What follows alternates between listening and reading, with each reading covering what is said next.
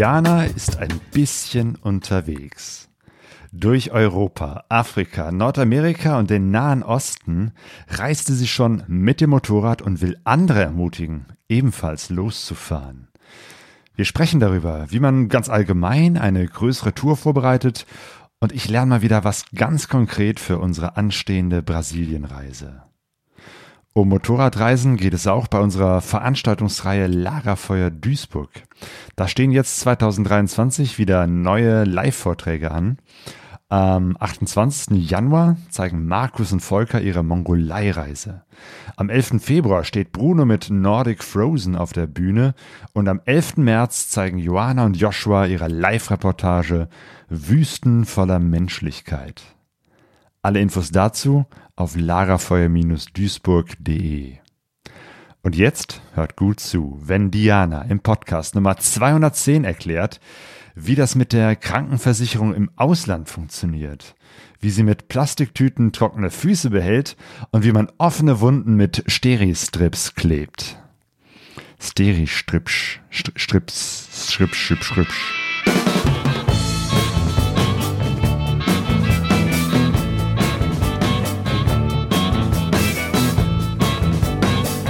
Pegasus reist. Expeditionen mit den Ohren. Herzlich willkommen zu Pegaso Reise. Ich bin Claudio und ich spreche heute mit Diana Richards, bekannt unter Ein bisschen unterwegs. Hallo Diana. Hallo Claudio. Schön, dass du da bist. Ja, schön, dass ich hier sein darf. Jo, dass wir uns äh, wieder unterhalten können. Wir haben uns ja erst äh, letztes Jahr noch äh, live auf der Bühne auf der Intermod miteinander gesprochen über das Losfahren. Und äh, das war irgendwie ganz spontan. Du hattest mich äh, kurz vorher nochmal darum gebeten, dass ich auch nochmal dazu komme, ähm, weil du eingeladen warst, dort äh, was zu erzählen zum Thema Losfahren beim Motorradreisen, speziell für Frauen. Äh, aber ne, ist, glaube ich, auch allgemein so äh, ganz gut, sich da mal mit diesem Thema auseinanderzusetzen. Und äh, da durfte ich sozusagen da mit dir ein bisschen äh, moderieren. Und da haben wir uns verabredet, das müssen wir eigentlich nochmal hier vor dem Podcast-Mikrofon machen. Ja, das freut mich auch. Und ähm, das war auch eine große Hilfe damals, der Intermod, ähm, so eine Unterstützung zu haben, weil ich jetzt nicht so routiniert bin auf der Bühne wie vielleicht der eine oder andere Referent, den ich so kenne. Und äh, das war schon eine wunderbare Hilfe für mich, äh, dort zu sprechen. Ja. Das hat auf jeden Fall großen Spaß ja, gemacht und ja. Äh, ja, lass uns gerne nochmal darüber sprechen, über das Losfahren. Ähm, ein bisschen unterwegs ist ja dein, wie sagt man, Titel, Händel, äh, Spitzname auf Instagram und genau, es kam so auf einer Reise 2020, das entstand so mit, naja, gut, ich bin äh, ja im zahnärztlichen Branche tätig. da kam das Biss, so ein bisschen, ein bisschen kam das irgendwie aus so einem äh, weinseligen griechischen Abend und stand das so und also hat jetzt keine tieferen äh, Grund, äh, ja. Ja, weil so ich finde eigentlich, genau. eigentlich äh, gar nicht so passend, weil du bist ja nicht nur ein bisschen, mhm. du bist ein bisschen viel unterwegs. Ja, ich gebe mir Mühe. du machst viele Motorradreisen und das auch schon sehr, sehr lange. Also von daher hast du da eigentlich schon ganz viel Erfahrung und ähm, ja, wurde es auch gebeten, ähm, auf der Intermod eben halt von diesen Erfahrungen auch etwas weiterzugeben. Ja, das entstand, weil die Karin Birkel von Good Souls suchte für die Intermod Frauen, die auf der Bühne auftreten und ähm, ja, ein bisschen was zu erzählen haben, was sie persönlich machen, äh, wo sie so unterwegs sind. Und da habe ich gedacht, ja, doch, ich kann ein bisschen was erzählen vom Reisen, weil mit 18 habe ich auch den Führerschein schon gemacht damals und äh, seitdem bin ich eigentlich größer, mal weniger groß unterwegs. Was war denn deine erste Motorradreise? Meine erste Motorradreise ging mit einer XT600 los, damals ähm, hier von Deutschland aus wirklich bis nach Portugal hey. und ja, bis nach Lissabon. Und das waren schon viele, viele Kilometer, die ich auch so damals ein bisschen unterschätzt hatte.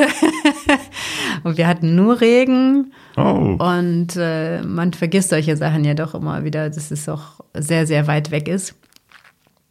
Aber es war schon eine ganz äh, tolle Erfahrung. Es war, wie gesagt, man ist irgendwie, wir sind eigentlich nur gefahren, hatte ich den Eindruck. Wir sind irgendwie nur gefahren und äh, Wie viel Zeit hattet ihr da?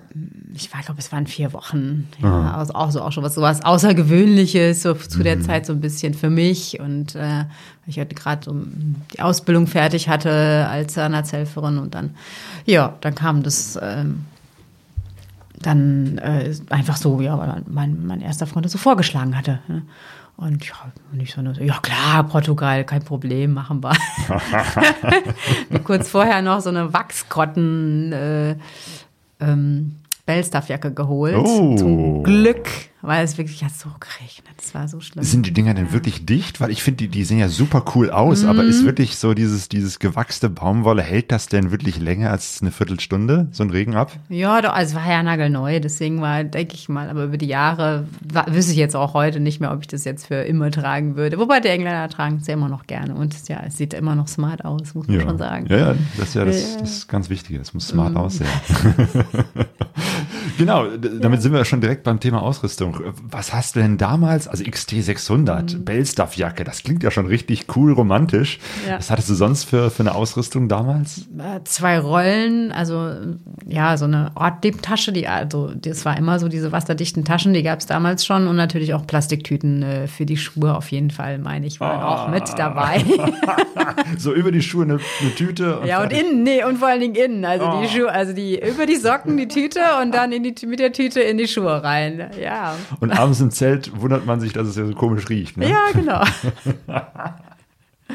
ja, aber sonst keine Koffer oder sowas. Also das, nee, das war mir irgendwie fremd. Das kannte ich da noch nicht. Ne? Das war noch nicht so der, äh, die, sag mal, normalen Touren, die waren mehr so Mosel, äh, Motorradtreffen, so mit, ähm, ja, auch eher so Joghurtbecherfahrer, sag ich jetzt mal, die so unterwegs waren. Und äh, aber trotz allem, es war schon so eine kleine, ähm, ja, nee, na, nicht wirklich Reiseziel, aber es war eine kleine Motorradtrüppchen. Ne? Ja, was ich dann so ein bisschen verloren hatte, äh, dann als wir uns dann getrennt haben. Aber da kam auch so der spannende Teil. Fahre ich eigentlich noch weiter Motorrad oder nicht? Oder gehört das eigentlich zu mir? Bin ich das eigentlich oder ist das eher was, ähm, was zu meinem ersten Freund so gehört? Und im Nachgang bin ich natürlich ganz froh, dass es dann doch bei mir geblieben ist, das Motorradfahren. Aber Ja. ich, ich meine, nach, nach so einer Portugal-Tour so viel, so lang unterwegs sein, viel Regen, das finde ich ist ja schon der, die, die Nagelprobe. Also Mhm. entweder danach sagt man äh, nie wieder, das Thema ist für mich ein für alle Mal erledigt, oder man findet es so geil, dass man sagt, okay, das, das ist genau mein Style. Ja, bestimmt. Aber es war, glaube ich, noch nicht so immer, immer so im Hintergrund. So habe ich da nicht so viel drüber nachgedacht. Das war einfach so. Ne? Ich hatte kein Auto und es war günstig, mit einer XT zu fahren und wir hatten auch eine Ausbildung und das ja, war, war einfach so. Ne? so. Hm. Motorradfahren. Und ist bis heute geblieben und du fährst Ja. immer noch eine XT. Nee, ja, ja, auch, genau. Ich war auch eine XT 660. Die ist ähm, zu einer USA-Reise im Grunde genommen zu mir gekommen, äh, wie man so schön sagt. Äh, die musste sich jemand aus den Rippen leihen. Ähm, Gravel Travel, bei dem du jetzt gerade ja auch über Namibia gereist bist, äh, der hat mir seine XT 660 damals äh, verkauft, damit ich dann in die USA reisen konnte, weil wir keine, im Grunde genommen, wir hatten zu dem Zeitpunkt nicht wirklich ein Motorrad in unserem Besitz, also der vor allen Dingen Dirk halt nicht. Ich hatte meine, Ten, meine Transalp damals und ähm, noch keine, noch nicht noch ein zweites Motorrad.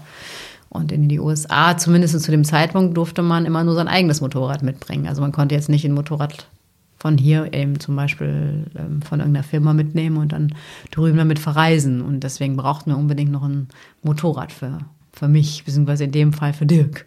Damals für die USA-Reise. Ja, da waren wir Genau, damals. Dirk Schäfer, Ja. also ne, es ist dein Genau. Partner und Ja. äh, von daher ist die Leidenschaft fürs Motorradfahren und auch mit dem Partner zu fahren. War das für dich so ein Kriterium? Also es muss auf jeden Fall jemand sein, der auch Motorrad fährt? Ja. Deswegen habe ich doch im Tourenfahrer die Anzeige gemacht. Die berühmte Anzeige. Magst du die Die Geschichte berühmte erzählen? Anzeige. Ja, ja, und sie ist auch immer wieder, ich finde immer auch wieder, ist auch immer wieder eine lustige Geschichte, weil ähm, ich auch wirklich witzigerweise letztens mal, irgendwann hatte ich wieder einen Tourenfahrer in der Hand, weil Also diese Zeitschrift ähm, die Tourenfahrer. Zeitfahrer, genau, die Zeitschrift Tourenfahrer, weil ein, äh, Guido Bergmann, den wir auch kennen, jetzt mittlerweile Chefredakteur dort ist, und habe ich gesagt, oh, jetzt kannst du die Zeitschrift auch wieder mal kaufen. Und äh, ich also, guck da hinten rein. Ich so, wie, keine Anzeigen? Keine einzige Anzeige. Ich so, hey Leute, wo lernt ihr euch kennen? Auf irgendwelchen Ja, 2022. Ja. Hallo, was, was soll denn eine Anzeige in der Zeitschrift? Ja, ja, Leute, ihr macht das, das ist großartig. Ähm, ja, eine Anzeige in der Zeitschrift lohnt sich auch, glaube ich, heute noch, weil du, du liest es ja ganz anders. Du hast eine Zeitschrift in der Hand und ja, liest da drüber und dann hatte ich damals inseriert, ähm, ja, eine XT, äh, nee, XJ, Entschuldigung, XJ 650, Baujahr 86 und weiblich, Baujahr 72, sucht für Reise. Ach, du bist Baujahr 72, ist ja hochinteressant. Das ist genau mein Geburtsjahr. Ja. Hey. Ja, genau. Sehr guter Jahrgang. Ja, sehr guter Sehr Jahrgang, wunderbar. ja, und dann, ähm, genau, und sucht Reisepartner für Griechenland, Italien, Frankreich, glaube ich, hatte ich geschrieben. Und dann natürlich noch begrenzt, weil ähm, ich wollte nicht irgendwie so mit einem 50-Jährigen durch die Gegend reisen. Nee, das wollte ich nicht. Und ähm, auch was in der Gegend. Also damals. Ja, nicht. damals, ne? 1998 war das Jahr, als ich die Anzeige gestartet habe. Und ja, und Dirk hat diese Anzeige gelesen, und zwar nur deswegen, weil er vorne auf der vorderen Frontseite als, äh, ähm, also als Bild mit seinem Motorrad abgebildet war. Und ähm, nur deswegen hat er gesagt, hat er diese Zeitschrift überhaupt gekauft und überhaupt gelesen, inklusive aller Anzeigen. Und dann war die Mutprobe für sich selber, dass er halt bei mir, also dann da anruft. Die Hilden, er hat also damals in Düsseldorf gewohnt, ja, und dann hat er mich dann eben angerufen mit seinem ähm, Charme, beziehungsweise ich dann die erste Frage, die ich ihm dann stellte, war dann, wie viele Kilometer, nee, ich glaube, ja, nach dem Hallo und wie geht's, habe ich dann gefragt, ja, und wie viele Kilometer fährst du so im Jahr? Ich weiß gar nicht, wie man auf die Idee kommt, ne? so eine Frage zu stellen. Aber das er sagte dann so, ja, so 50.000 oder irgendwie so eine ganz absurde Zahl, 40.000 oder da habe ich nur gedacht, was ist das denn für ein Spinner? So, so viel Kilometer. Also ich meine, ich war damals schon 10.000 im Jahr gefahren. Das fand ich mir, kam ich mir schon ziemlich viel vor, ne, so im Jahr. Und das war ja nur hier in Anführungsstrichen so Düsseldorf, Mosel-Tour und, und, und kleinere Reisen und nicht sowas, was der Dirk gemacht hat, eben große Reisen und auch nur Motorrad gefahren. Ne? Ja, so kam das. Also beeindruckt schon, wenn man sagt, ich fahre richtig viel. Mhm. Ja, ja, ja, das war dann schon ein bisschen schräg, aber wir haben uns dann tatsächlich getroffen, ja, Ja. genau. Ja, und mittlerweile habt ihr auch äh, richtig viele Kilometer zusammen gemacht. Also viele Mhm. große Motorradreisen gemacht. Ja, doch sind einige zusammengekommen Mhm. in der Zeit. Wie, wie kommst du äh, darauf, eine Motorradreise zu machen? Also ich meine, äh, wenn du dir vornimmst, ich möchte dieses Jahr, genau, wir haben ja jetzt Anfang des Mhm. Jahres, 2023, Januar, es ist alles noch ganz frisch. Hast du schon Pläne für dieses Jahr und eine Reise zu machen mit dem Motorrad? Ähm, ja, also jetzt im Mai wollen wir zwei Wochen verreisen, ähm, haben aber wirklich diesmal nicht so eine große, also sind halt in Anführungsstrichen nur zwei Wochen, also nicht so einen großen Radius und der soll halt schon Richtung Schwarzwald gehen, in Anführungsstrichen, also, also irgendwo im Süden. Aber ich habe ja auch viele Sachen wirklich auch noch nicht gesehen, wie zum Beispiel auf Korsika war ich noch nicht. Und da habe ich gedacht, ja, das wäre ja zum Beispiel was, wenn ich also in den Süden fahre, mittlerweile denke ich halt dann schon öfters danach Sachen nicht nochmal zu machen, sondern wirklich auch zu sagen, so, ich möchte auch gerne auch was sehen, was ich eben noch nicht gesehen habe. Ne? Weil es natürlich immer so ein paar Trigger gibt wie Namibia, äh, wo man natürlich auch mehrmals hinfahren kann, definitiv. Ja. ja. Also ist das so ein Kriterium für dich, dass du sagst, das ist ein Ort, habe ich was gehört, war ich noch nie, da möchte ich mal hinfahren? Äh, also von, von meiner, ja, doch, in die Richtung geht es schon, aber es hängt auch so ein bisschen von der, also ja, die Reisegemeinschaft, die wir so haben, ist ja auch, ähm, hat ja auch immer gute Ideen. Ne? Also diese, oder die erzählen dann jetzt zum Beispiel, dass sie eben gerade auf Korsika waren oder letzten Sommer, dann lasse ich mich davon auch gerne inspirieren. Doch ah ja, schon. Also von den Vorträgen Ja, und Geschichten genau. auf so Treffen, wo, ja, wo die doch schon. Ja. Doch, doch. Das, doch, wenn ich so mal jetzt so länger nochmal drüber nachdenke, wie solche Sachen entstehen, doch finde ich schon. Ich lasse mich auch gerne inspirieren. Oder wenn jemand sagt, Mensch, oh, das war so ein tolles Land, Georgien, ähm, da ich dachte, ja, musst du da auch mal selber gucken gehen. Mhm. Ja. Gibt es bei dir so Hindernisse? Ich meine, du warst ja auch an, an vielen sehr, sehr weiten Orten, Iran oder so zum Beispiel, ähm, dass du da Blockaden hast im Sinne von, dass du dir denkst, es könnte unsicher sein oder es ist zu weit weg oder zu gefährlich oder was auch immer? Fangen wir mit dem weit weg an. Weit weg brauche ich schon auch ein bisschen Zeit. Also vom, von der Anfahrt. Ich glaube, das ist doch unserem Alter ein bisschen geschuldet zu sagen, ich fahre jetzt eben nicht äh, für zwei Wochen nach Portugal zum Beispiel. Ne? Weil einfach die Anfahrt ist weit. Ähm, das wird dann alles so, man kann das nicht mehr so richtig genießen dann. Also irgendwie braucht man dann entweder so ein Zwischenvehikel, wo man sagt, okay, Mama pa- packt die Motorräder ins Auto. Ähm, und also dann hätte ich schon immer gern ein bisschen mehr Zeit. Ne? Also vom, vom jetzt zum Beispiel Ge Georgien auch da zu sagen, ach ja, ich habe halt Zeit zum Anreisen. Ne? Das, das würde ich auf jeden Fall. Ähm, das andere hast du gefragt, dass es so, ob es so ein bisschen so Ängste gibt, wo ich sage, ah, da will ich nicht hin. Da wäre zum Beispiel Pakistan, da, wo ich denke so, hm, ja, also was hindert dich jetzt eigentlich daran, nach Pakistan zu reisen? Lea Rieck hat's gemacht und es sind einige jetzt, äh, die jetzt auch wieder da waren und dann, ja, klar, es ist dann ein Konvoi. Ich denke, ja, dann ist es eben ein Konvoi, wo man halt durchfährt. Aber das war, die Frage ist ja, wo, ist das Ziel? Ne? Wenn man sagt eben von hier nach Indien zum Beispiel, das wäre schon auch so eine, so eine Sache, die fände ich auch nochmal ganz spannend. Ne? Ja, ja, Ja. Oder sagen wir, das war immer so ein großer Traum, mal das zu machen. Ne? Und ähm, ja, mal sehen, vielleicht schaffe ich das noch. Ja, genau, weil da ist ja Pakistan immer diese Geschichte, Belutschistan, diese Ecke, wo man eben halt tatsächlich äh, immer begleitet wird von, von Ja. Polizei oder Militär, weil es Ja. da so unsicher ist. Und das beschreiben viele Reisende ja auch als, als sehr anstrengend, sehr ätzend. Und ja. Ja. gut, andererseits, wenn du sagst, okay, ich will mal nach Indien, äh, nur auf dem Landweg, dann führt, glaube ich, da zurzeit kein Weg vorbei. Ja, auf jeden Fall. Aber jetzt ein anderer Freund, der jetzt aus Frankreich äh, gerade losgefahren ist, ein junger Mensch, der Alex, der ähm, hat, wollte das auch machen, ist aber jetzt, wird jetzt wahrscheinlich über die Türkei nach Israel, nach Saudi-Arabien fahren. Also das heißt, sowas ist ja auch, ne, das ist ja das Schöne eigentlich am Langzeitreisen, wenn du länger reist, also wenn du länger als jetzt zwei oder drei Wochen unterwegs bist, dass sich das auch entwickeln kann. Ne, dass du sagst, ja, okay, dann schmeiße ich das Ganze halt eben um und guck, was ist eigentlich möglich, wo geht's, wo kann ich hin, wo ist jetzt nichts? Oder jetzt nehmen wir nochmal den Iran, ne, wo man sagt, das war vor vier, fünf, zwei Jahren super, da hinzufahren oder noch letztes Jahr, aber jetzt ist es halt eben so, dass man doch so seine Bedenken hat, um da hinzufahren. Und die, finde ich, jetzt auch in diesem Fall auch wirklich berechtigt sind, ne? Ähm, und dann auch so eine Reise umzuschmeißen. Ich glaube, diese Flexibilität, sich selber zu erhalten, das finde ich auch wichtig. Oder das lernt man einfach dann, ich, über länger, wenn man länger unterwegs ist. Und gerade äh, in der Pandemiezeit äh, haben Ja. Mhm. das ja viele gelernt oder mussten es viele lernen, weil da ständig irgendwie äh, etwas nicht gegen Grenzen geschlossen waren, sich dann geöffnet haben, wieder geschlossen und so weiter. Also von daher ist das auf jeden Fall gut, in unsicheren Zeiten flexibel zu sein. Viel Zeit zu haben ist natürlich super. Ne? Jeder träumt davon, irgendwie monatelang irgendwie die, die oder auch gerne jahrelang irgendwie durch die Welt gondeln äh, zu können. Wie machst du das? Ich meine, Du hast ja auch eine normale Arbeit. Kannst du da einfach sagen, ich bin jetzt mal weg für ein halbes Jahr? Nee, also ich habe jetzt jeweils, also das erste Mal für die erste große Reise 2003 waren wir, ähm, haben wir wirklich alles aufgegeben, also inklusive Wohnung, Job, alles. Dirk hatte eine normale Auszeit genommen auf dem Amt.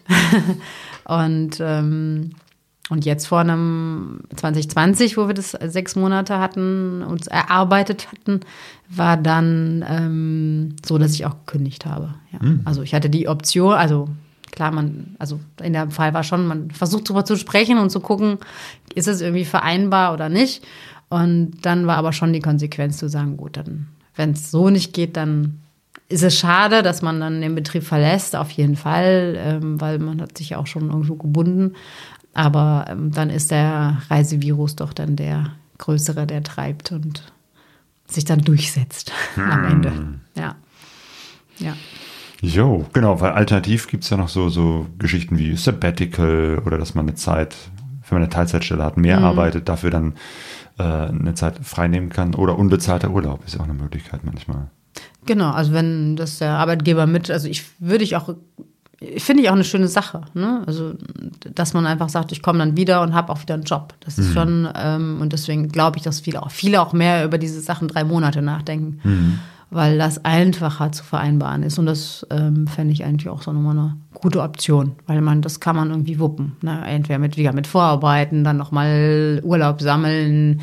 Ähm, das würde ich eigentlich auch in Zukunft so präferieren. Und gerade wenn man so intensive Länder jetzt bereist, wie eben zum Beispiel Pakistan oder jetzt ne, Georgien, also alles so für mich noch fremdländischere ähm, äh, ähm, Länder, die finde ich schon, die ähm, brauchen auch eine Zeit für einen selber zum Verarbeiten, dass du das irgendwie ja, sortiert kriegst hinterher. Ne? Also ich fände das auch zu schade dann, wenn man dann äh, das nur noch irgendwann so abarbeitet oder so. Das, das ist für mich dann nicht mehr das Reisen. Das fände ich ein bisschen schade, weil das jedes Land ja auch seine eigene Aufmerksamkeit äh, zieht. Genau 20 Jahre ist es ja her, dass ihr, Dirk und du, äh, tatsächlich mal alles gekündigt habt und aufgebrochen seid zu einer großen Reise.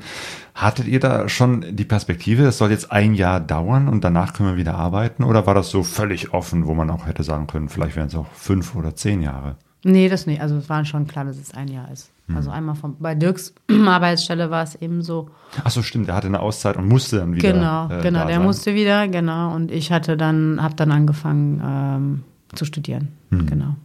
Ja. Nee, deswegen, es war, wäre jetzt nicht. Ich glaube, es war auch gut so, ja. So nach einem Jahr. Ist dann doch wieder so die Sehnsucht nach Freunden und Familie dann doch wieder da. Weiß nicht, vielleicht wenn man es länger machen würde. Aber auch da. Hm. wenn man so die Option hat. Aber es war damals nicht die, also wäre nicht Hm. Ja gut, aber für Ja. so Geschichten wie äh, unbezahlter Urlaub, ich glaube, Mhm. jetzt in Zeiten des, des ähm, Fachkräftemangels stehen die Chancen besser, dass, dass man äh, gut einen Arbeitgeber davon überzeugen kann.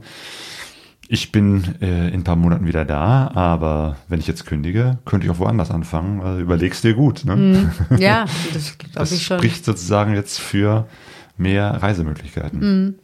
Ja, Oder dass. Arbeitgeber einem auch eher entgegenkommen und sagen, "Ah, was kann ich für dich tun, damit du wiederkommst? Auf jeden Fall, ja. Ja. Wie würdest du das, also jetzt äh, nicht nur mit, mit, mit, mit Wachsjacke und äh, äh, Plastiktüte, wie würdest du dich heute vorbereiten auf eine Reise?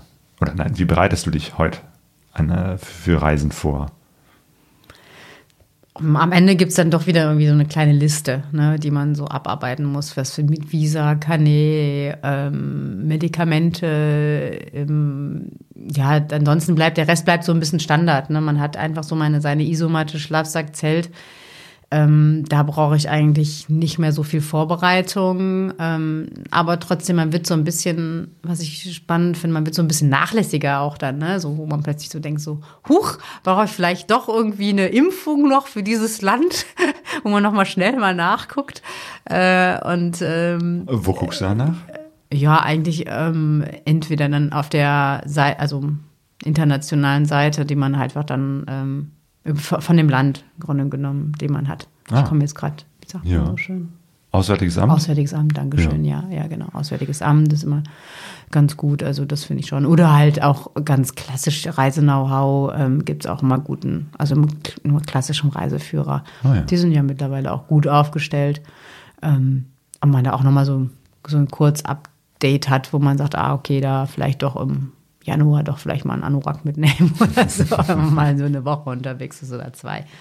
Ja, ja. nee, aber ansonsten Genau, und die Impfsprechstunde hier im Uniklinikum Essen. Äh, Mhm. Ja. Da gehe ich immer hin, bevor ich irgendwelche größeren Reisen mache, wo ich mir nicht sicher bin, erstens, was brauche ich für eine Impfung und zweitens, habe ich die noch, weil ich habe da keine Ahnung. Ich Mhm. habe zwar, bin schon froh, dass ich das auf die Kette kriege, mein Impfbuch immer noch zu haben Ja, ja. und das nicht vertrödelt habe und dann zeige ich das einfach nur und sage, da fahre ich hin, was brauche ich? So, Mhm. informiert mich. Ja, genau. Also die finde ich auch wichtig, äh, die Sachen. Und ähm, ansonsten kriegt man natürlich auch beim ADAC auch gute Informationen, jetzt gerade über das Canet de Passage, für, Mhm. wenn man das braucht fürs Motorrad oder beziehungsweise für ein Fahrzeug grundsätzlich. Ähm, das sind eigentlich so die wichtigen Dinge. Internationaler Führerschein, ähm, muss man mal gucken, dass er nicht abgelaufen ist vielleicht.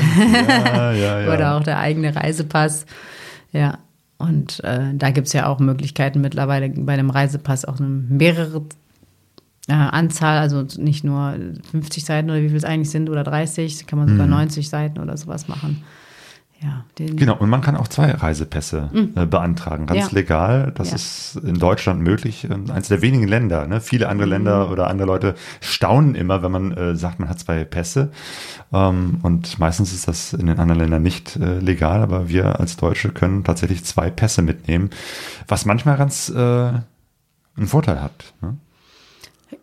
Ja, also ich finde es auch ähm, jetzt ähm, bei manchen Sachen eben, kommt ja aufs Land auch an. Ne? Wenn ich jetzt einen Stempel von Israel drin habe, bin ich vielleicht in, in einem anderen Land gar nicht so willkommen. Oder gut, Israel macht ja schon gar keinen Stempel mehr rein. Fällt mir gerade da so, ein. Nee, die machen gar Ah, keinen, die machen das nur gar ein, aber wenn du halt Ja. über den Landweg einreist, ist es ja klar, wo du herkommst. Wenn du mit dem Flieger fliegst, dann gibt es auch schon gar keinen Stempel mehr drin. Ah, ja. Dann gibt es nur auf dem Papier den Stempel. Ne? Aber zum Beispiel würde jetzt USA und Saudi-Arabien sich nicht so ganz vertragen, vielleicht in einem Pass. ja, diese Kleinigkeiten sollte man doch nochmal ähm, sich dann ein bisschen schlau lesen. Dann, und dann gibt es natürlich heutzutage wahnsinnig viele Foren und äh, beziehungsweise besser gesagt, Facebook ist ja eigentlich das, wo sich, glaube ich, auch mittlerweile viele, viele informieren und ähm, die gibt es ja auch wie gesagt, Motorradreisegruppen oder MRT, ähm, das Gieboldehause Reisetreffen, das gibt es ja auch, da wo sich einige informieren. Denken wir, das würde ich heute für eine längere Reise auch noch machen. Wobei Ja, wir auch echt? schon so viele Leute haben, eigentlich so, ne, wie Joshua und Joanna, die jetzt lange weg waren, wo man einfach mal sagt, ey Joshua, wie hast denn du das gemacht? Das, die waren gerade weg. Das ist natürlich schon äh, einfach ein Luxus, ne? Also wir haben einfach einen tollen Freundeskreis, einen tollen Reisefreundeskreis, wo man sagen kann, oder Bruno, ne, jetzt sagen wir hier Georgien äh, oder ne, ähm, ja, die Leute, die einfach viel unterwegs waren und wo Jo. man mal eben fragen kann, oder bringst du eine Landkarte mit, mach mal, Ja, da, genau. mach mal drei Kreuzchen drauf. Hier auf der Kommode nebenan Ja, liegt noch die genau. Namibia-Karte vom Joshua. Ja, ja, ja. Ich verstehe auch Das gar nicht. klasse. Ja, verstehe auch gar nicht, warum Leute ohne Landkarte unterwegs sind, weil das einfach ganz großartig ist. Dann kann man immer mal schnell ein Kreuzchen drauf machen und hat eine gute Übersicht. Ja, also machst du das auch. Du ja, fährst ich auch liebe immer mit Karten. Karte. Ja, ist super. Ja. Also ich liebe Karten. Also das ist wirklich, ja, mega. Man hat eine gute Übersicht und, äh, und man kann eben die mal, wie gesagt, irgendwohin mitnehmen oder auch unterwegs, wenn man mit jemandem trifft und sagt, hier, guck mal, ist da, wo ist dein Lieblingsort? Oder dein Lieblingsrestaurant? Dann schreibt man das eben mal schnell auf die Karte drauf und es geht halt nicht ja. verloren. Ja, genau. Ja. Ja, das stimmt, das ist klasse. Also ich habe äh, auch sogar mittlerweile mehrere Brasilien-Karten. Also Sonja und ich, wir bereiten uns ja jetzt vor. Ab März geht's los Richtung Brasilien. Und äh, ja, da, da liebe ich es auch, auf den Karten zu gucken, mit dem Finger da schon mal zu überlegen, wo welche Straße führt da lang. Ja. Ähm, meine Mutter hat noch so eine alte 10, 15, 20 Jahre alte Straßenkarte von Brasilien. Ah, herrlich. und da dann zu Ja. gucken, welche Straße führt dann eigentlich von hier nach da. Mhm. Und dann sind da so einige Straßen, die sind auch im Bau, wo ich denke, ah, vielleicht sind die mittlerweile, gibt's die schon oder sind die schon fertig? Dann auf Google Maps zu vergleichen, zu sehen, ach nee, die gibt's bis heute nicht. aber, aber das macht's dann konkret und dann, dann sieht man schon, ah, da liegt das auf dem Weg und das liegt auf dem Weg und dann gucke ich mal nach, wo ist das und was ist das und was ist da Mhm. los und so. Also das ist, finde ich auch super für die Vorbereitung. Ja, guck, dann kann ich ja nächstes Jahr dann auch zu dir kommen und dann kannst du dann nochmal die schönen Kreuzchen machen ne, auf, der, nee, auf meiner Brasilien-Karte. Willst du nächstes Jahr nach Brasilien? Nein, habe nichts vor, aber noch keine Planung, aber, Ja, ne, man lässt sich ja gerne Auf inspirieren. jeden Fall, ja. Ja, ja, ich war auch gar nicht in Südamerika und eigentlich wäre das jetzt mal, würde auch mal wieder, würde auch mal auf der Agenda stehen, ja. Ja, und wenn Südamerika, dann auf jeden Fall Brasilien. Ja. Gut, ja, da, da machen wir auch nochmal so eine, eine Information raus. Ähm, aber GPS, hast du das auch dabei? Ja, ich, also ich fahre dann nicht mit GPS. Also, mm, mm, das macht dann eigentlich der Navigator Dirk. Achso, also ist auch nicht aber Handy oder ähnliches. Du fährst einfach hinterher? ja, mal, also doch viel. Ja. Also schon abends, dass man so mal ne, drauf guckt oder, oder ein Ziel hat. Ne, und ähm, ja, Handy hängt jetzt auch schon mal dran, aber ich weiß gar nicht, für, für eine lange Reise, ja, würde ich das Handy dranhängen, wahrscheinlich auch weiterhin. Ne? Aber ähm, ansonsten, äh, ja, fahre ich auch viel Einfach, also Dirk fährt vor und dann fahre ich hinterher, ja. Oh ja. Doch, doch, doch. Ja, ja. Also schon, dass man sich abstimmt. Also das muss auch schon kilometermäßig abgestimmt sein. Ne? So, sag, wie viele Genau. Kilometer fahren wir heute? Ja. Das kann dann schon mal ganz schön in die Buchse gehen. Ja, weil ja, der eine hat halt einfach eine andere Konstitution als der andere, ja. Und das ist einfach so. Und das ist, äh, da ist doch schon manchmal physisch ähm, bei mir definitiv weniger Fahrer als jetzt Dirk. Ne? Und dadurch äh, kann ich halt eben nicht nur mal eben 400 Kilometer fahren. Da komme ich schon an meine Grenzen. Und äh, äh, beim Dirk wird es halt einfach so, ja, mhm, was, hä? was? Wir sind doch gerade losgefahren. Äh, Nein, aber das ist äh, dann deswegen, also deswegen gleiche ich das schon mal dann gerne mal morgens ab, wo, also, wo kommt man denn ungefähr aus? So, ne? Also es gibt jetzt keine, ähm, wir müssen jetzt da und da ankommen, das gibt's nicht. Aber es gibt so eine grobe Fahrplan, gibt's dann für den Tag, aber jetzt nicht, wir müssen jetzt bei dem, dem Zeltplatz ankommen oder sowas. Außer man hat jetzt ja, eine super Empfehlung oder irgendwas total Schönes, wo man weiß, ah, guck mal, da, da wollen wir auf jeden Fall hin, aber gibt da eigentlich nie eine Vorplanung. Deswegen auch gerade vorhin so dieses verzögerte, ja, planst du wirklich was vor? Nee, eigentlich nicht, nur das Grobe, so nach dem Motto, äh, ja, Türkei, irgendwo, ähm, Gerümme oder Wannsee, ja, das ist das Ziel, aber alles, was dazwischen ist, ergibt sich dann äh, viel auch. Also, Also gar nicht so sehr ins Detail Nee, gehen. Die fünfte Nacht übernachte ich in dem nein, Hotel und die achte nein. Nacht dann auf Oh dem Gottes Campingplatz. Nein, das geht, das ist gar nicht. Das ist auch gar nicht mein, nee, so, so gar nicht mein Reisestil.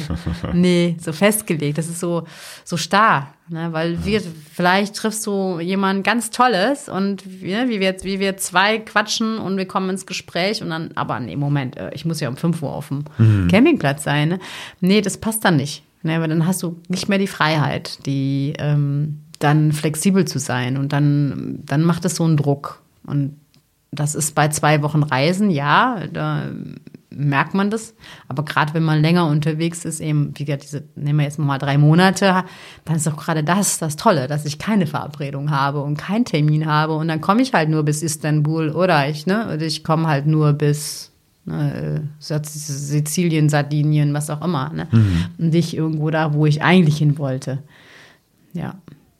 Ist das, ähm, genau, wenn man so, so einen Start ähm, und ein Endziel hat, dann ergibt sich ja doch schon irgendwie so eine Kilometerzahl dazwischen, wo ich dann zumindest für mich so abgleiche, äh, ist das überhaupt machbar? Hast du da so, so irgendwie so, so einen Kilometerschnitt, wo du sagst, so und so viel Kilometer pro Tag rechne ich mal ganz grob, damit ich weiß, ob mein Ziel überhaupt realistisch ist. Also, ne, wenn du jetzt sagst, ich fahre jetzt los, in zwei Wochen bin ich in Indien und wie viel ich pro Tag fahre, keine Ahnung, schauen wir mal, ist klar, wirst nicht schaffen. Aber äh, hast du da irgendwie sowas ganz Grobes so oder machst du das rein aus Gefühl? Ja, jetzt zum Beispiel zu Portugal, als wir nach Portugal gefahren sind, da war klar, wir haben nur drei Wochen ähm, und da, da musste einfach der Anfangsschnitt her, also die acht Stunden einmal durchfahren und dann ähm, auf dem Rückweg eben das Gleiche. Ähm, dann ist das schon äh, Klingt Ja. sehr ungemütlich. ja, gut. Äh, manchmal muss man, äh, ja, wird es auch ein bisschen anstrengender, aber vielleicht ist es auch das, was dann auch wieder dieses aus der Komfortzone Ko- Zone sich so ein bisschen reißen. Ne? Weil ich ja, ich hatte ja das gewisses Ziel habe ich dann schon, aber ähm, ähm, ja, vielleicht, wie gesagt, sind, kommt ja auch darauf an, ähm, Kilometer ist ja nicht gleich Fahrzeit. Ne? Stimmt. So, ne? Ja. Also du kannst ja kleinste Straßen in Spanien fahren und denkst so, bin ich jetzt irgendwie schon mal ein bisschen vorwärts gekommen. Und dann sind es halt nur 200 Kilometer gew gewesen und bis acht Stunden gefahren oder so. Ne? Und äh, ja, aber es ist schon so, ich, wir fahren schon viel. Ne? Also wir fahren schon auch, ähm, also vom, vom, von der Menge her, da würde der eine oder andere sagen, nee, da habe ich keinen Bock drauf. ja, ja. Aber es ist schon, doch, aber wenn ich jetzt so vier Wochen, wenn man vier Wochen hat, dann ist zum Beispiel so eine Anreise nach, äh, jetzt nochmal die andere Richtung, nach Georgien zum Beispiel, da ähm, wäre mir das zu weit gewesen. Ne? Also da, wo ich einfach sage, da muss ich jetzt mal eben 1200 Kilometer in, oder beziehungsweise 2000, 3000, glaube ich, bis Georgien sind es, glaube ich, dann irgendwie ähm, abreißen. Nee, da habe ich gedacht, da war ich dann raus. Da, das ist, ähm, das hätte ich ja nicht gemacht. Ja. Wie ist es überhaupt ähm, mit Zielen und mit dem, dem äh, dass man sich sagt, okay, ich habe eine größere Reise vor und, und fahre los. Gibt ja Menschen, die sich so, so schon den Traum haben von so einer Motorradreise, letztendlich aber dann doch nie wirklich losfahren. Ähm, geht dir das so leicht von der Hand? Mittlerweile mit deiner Erfahrung, dass du sagst, okay, und nächstes Jahr fahre, mache ich jetzt diese Reise, die große, oder morgen die nächste große Reise? Nee, das, also leicht von der Hand würde ich jetzt nicht sagen, aber es ist schon einfacher geworden. Also das ist schon. Das hat natürlich die Erfahrung ähm, einem das zeigt, dass man sagt, ja eben, ich kann halt meine einfach meine Rolle packen. Das ist in einem halben Tag ist das erledigt. Und wenn ich meine Impfung und wie gesagt den internationalen Führerschein habe, dann ist eigentlich alles relativ zügig gemacht. Ne? Ähm, aber wenn es jetzt wirklich mal wieder was Langes werden wäre, würde jetzt zum Beispiel, nehmen wir Brasilien dann oder Südamerika, äh, dann muss ich ja auch ganz anders planen. Und dann muss ich ja wirklich auch sagen, okay, verschiffe ich ein Motorrad, muss ich ja die Entscheidung treffen als das oder leihe ich mir Motorrad, kaufe ich mir Motorrad. Das sind ja noch, sind ja drei ganz andere äh, Optionen, die ich habe, ja. Und das ist jetzt schon mit äh, gewissen ähm, Überlegungen verbunden und natürlich auch geldlich dann zu überlegen, okay, wie viel Budget habe ich? Und Zeitbudget und Geldbudget ist ja Mhm. dann, dann die andere Frage. Ja. Ja. Und dann, dann, ja, Also konkret bei Brasilien war das genau die, die Überlegung haben wir uns ja auch gemacht. Irgendwie, wie machen wir das? Wir wollen Motorradreisen in Brasilien. Man kann äh, nach Brasilien eben halt nicht so eben hin- hinfahren. Also äh, gibt es tatsächlich die Möglichkeit, das äh, hin zu transportieren. Und da sind die Transportkosten leider total explodiert in den letzten Jahren. Ähm, dann gibt es natürlich immer die Möglichkeit, irgendwo was zu mieten oder fast immer. Ähm, beide äh, Optionen haben aber immer den Nachteil, du musst am Ende genau da wieder rauskommen, wo du losgefahren bist. Sei es, weil du dein Motorrad wieder zurückverschiffen willst oder man macht es, wie wir es, äh, ich es 2009, 2010 gemacht haben. Damals haben wir das Motorrad verschifft und am Ende verkauft. Was nicht Ach, legal geht. ist in Brasilien. ja, wollte gerade sagen. Wir haben es dann einem Deutschen verkauft, der eine große Farm hatte und der ist dann, fährt wahrscheinlich bis heute noch mit der Aprilia Pegaso über diese Farm. Aber das ist eher eine ungewöhnliche äh, Lösung, weil wir wussten auch, wir wollen jetzt nicht irgendwie die, in dieses Riesenland äh, reinfahren und am Ende oder am, auf der Hälfte der Strecke wieder das, ganze Stück zurückfahren äh, müssen. Das wollen wir dieses Mal auch nicht. Weshalb wir eben halt gesagt haben, nee, verschiffen ist eh zu teuer. Ähm, und äh, mieten wäre dann eben halt dieselbe Geschichte. Wir müssen es ja wieder an den Vermieter zurückgeben, weshalb wir uns jetzt entschieden haben, äh, Motorräder zu kaufen äh, und am Ende wieder zu verkaufen. Auch da gibt es natürlich die Frage, kann man als Tourist ähm, ein Motorrad kaufen? Also das klären wir gerade, das, keine Ahnung, weiß ich noch nicht. Ähm, ist auch, auch nicht so einfach. Ne? Bei einigen Ländern geht das, bei anderen nicht. Und wie es in Brasilien konkret aussieht, versuchen wir gerade rauszukriegen. Ja, das kann ich mir auch schwieriger vorstellen, dass man das ähm, eher über jemanden machen muss, der jemand kennt, der jemand kennt oder so. Das ist dann vielleicht nicht schlecht. Oder man macht es, ähm, dass man es dann wieder weiterverkauft an jemanden aus dem Motorradreisefreundekreis, so wie es Ja. in Namibia schon mal passiert Ja, ist. Dann, genau. Ne? So, dass dann der Nächste das gekauft hat und der Nächste gekauft hat und das nächste Pärchen, das die beiden Motorräder gekauft hat, bis es dann auf Null auf, aufs lief, mehr oder weniger. Genau, Ja, da gab es ja die Geschichte. Großartige, ne? ja. Wer großartige? Idee. Andi und Susanne haben damit Ja, angefangen. ja, die beiden haben ja, sich zwei Motorräder vor. Mhm. Ort gekauft und sind äh, und haben dann sozusagen in der Community, ich meine, dafür ist eben halt auch so eine Motorradreise, Bubble und, und Community und Freundeskreis ganz gut. Ihr habt äh, euch untereinander dann das Motorrad jeweils immer weiterverkauft. Mhm, Genau. Ja, ich, wir hatten gehörten damals nicht dazu, aber ich habe so mitgekriegt und es war schon eine ganz tolle Idee, Ja. das so auch zu machen. Und deswegen, also, äh, aber da kommen wir nochmal auf dieses, wenn jemand jung ist und überlegt, was will ich machen, dann sich auch Freunde und einen Freundeskreis aufzubauen, der eben viel Motor, also auch Reisemotorrad fährt, weil zum einen kann ich mich mit denen austauschen und ähm, finde eben auch immer wieder solche Ideen, Inspirationen und auch dieses, ich komme wieder und habe was zu erzählen. Die Leute sind ja neugierig. Und das ist halt in einer Reise-Community natürlich ganz anders, als wenn ich es jemandem erzähle, der mit Reisen so, sag mal, nichts anfangen kann. Ne? Oder halt seinen ähm, klassischen Mallorca-Urlaub macht. Ne? Und für den ist das vielleicht nicht ganz so verständlich dann oder, ähm, oder nicht so von Interesse einfach. Ne? Das ist, ähm, als für jemanden, der genauso wieder so, wenn ich das so höre, so gerade Brasilien, hm, am Motorrad kaufen, dann denke ich schon wieder so weiter. Ich so, ach, Da könnte ich mich vielleicht einklinken. Ah, stimmt, an die. Ja, natürlich. Wir verkaufen die am Ende nehmen halt nicht irgendwie so, sondern Nein, nein. klar. Ne? Ähm, also hier, hier ist schon mal das Inserat. Spätestens im September 2023 gibt es zwei Motorräder zu verkaufen in Nordbrasilien, wahrscheinlich Manaus oder Belém, irgendwie so. Ja, ja, ja, super. Der dann wiederum äh, von, vom Norden Brasiliens, entweder, weiß ich nicht, nach Nord, nach Französisch-Guyana. Ich gucke mal gerade so schräg hoch, wir haben so eine Brasilien-Karte hier hängen, aber da kann ich von hier aus gar nicht erkennen, irgendwie, ne? Guyana oder so ist da. Oder wieder runter nach Südbrasilien oder quer über den, also da gibt es viele interessante Ziele da oben. Hört sich toll an. Hört sich super an. Gut. Ja. Ähm, eins hattest du mir mal gesagt, erzähl es Freunden, dass es auch manchmal gut, gut ist, sozusagen äh, innerhalb der, der, der Community ähm, oder der, des persönlichen Freundeskreises sich auch so gegenseitig zu motivieren, dann auch eine Reise, wenn man es vorhat, auch wirklich zu tun und es nicht nur so als Traum Ewigkeiten vor sich herzuschieben. Ne? Ja, und dann auch so ein festes Datum zu haben, zu sagen, okay, ich mache das jetzt 2025 oder 2024 und, und dann es fällt es mir vielleicht auch nicht so schwer zu sagen, ach ja, ich verzichte jetzt auf was, zum Beispiel in Anführungsstrichen auf den Cappuccino, auf den Kaffee oder auf die nächste kleinere Reise, dass ich da einfach sagen kann, okay, das Geld, das lege ich jetzt, muss sich ja nicht selbst kasteien immer nur, ne? Aber dass man halt solche Sachen auch das Geld zur Seite legt, die Zeit zur Seite legt, ne? Also dass man alles solche Sachen hat und weiß, ah Mensch, darauf kann ich mich freuen oder das ist was, äh, was mir dann noch nicht so schwer fällt dann. Und, und wie gesagt, und man hat auch diesen, diesen Antrieb, dann zu sagen, okay, jetzt aber, ne, jetzt muss ich mal langsam das Carnet de Passage machen. Je- Jetzt muss ich den internationalen Führerschein beantragen. Jetzt, also, dass man so einen Fahrplan hat. Ne? Ja, ja, und genau, weiß, die es- ganzen unangenehmen Geschichten, die Ja, gerne genau. vor sich her Ja, schiebt, wie ja. so eine Steuererklärung oder so. Äh, ja, ja, genau. Ja, und mein Bruder möchte das in, in, im, im Sommer starten, im Juli. Und äh, die haben auch schon so nach, so nach ihren äh, Fahrplan. Und dann ist dann natürlich toll, wenn man dann jetzt auch sagen kann, ach Mensch, ruf doch mal die so und so an, die ist auch gerade unterwegs, der hat vielleicht noch mal einen Tipp zur Krankenversicherung. Ne? Wie versichere ich mich momentan? Das ändert sich ja alles. Ne? Wenn ich es heute sage, ach, die und die Versicherung ist gut, die kann morgen, kann das überhaupt nicht funktioniert haben. Oder man hat einfach nur schlechte Erfahrungen damit gemacht.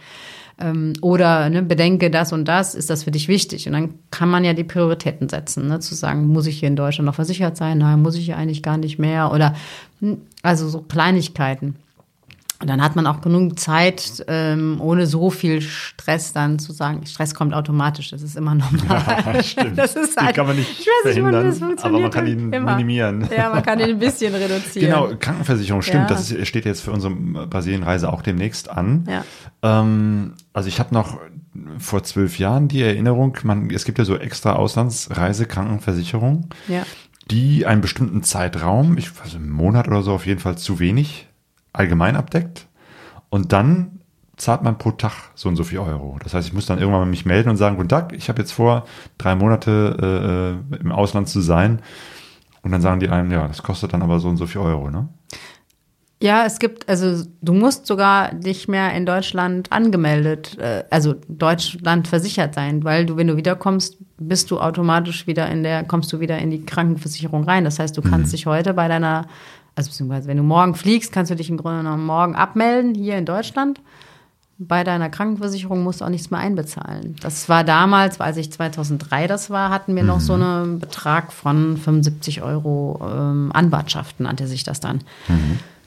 Ähm, außer du willst halt 100 pro sicher sein, dass du auf jeden Fall, weil sich gesetzlich was verändert, aber das, glaube ich, ist sehr, sehr fern und sehr, sehr deutsches Denken, zu sagen, äh, jetzt verändert sich im nächsten Jahr irgendwas diesbezüglich, ähm, dass man dann nicht in die Krankenversicherung plötzlich reinkommt. Also das halte ich jetzt schon für sehr spooky äh, und das, klar, der ein oder andere Krankenver deutsche Krankenversicherung will einem da so ein bisschen Angst machen, ne? so nach dem, dann kommst du ja nicht wieder in die Krankenversicherung rein, aber das stimmt nicht. Also du kommst im Grunde genommen, sagst du Hallo, ich bin weg und kommst wie Joshua und Joanna, kommst wieder und sagst Hallo, ich bin wieder da und am anderen Ende des Telefons lachen sie sich kaputt. Ja, so.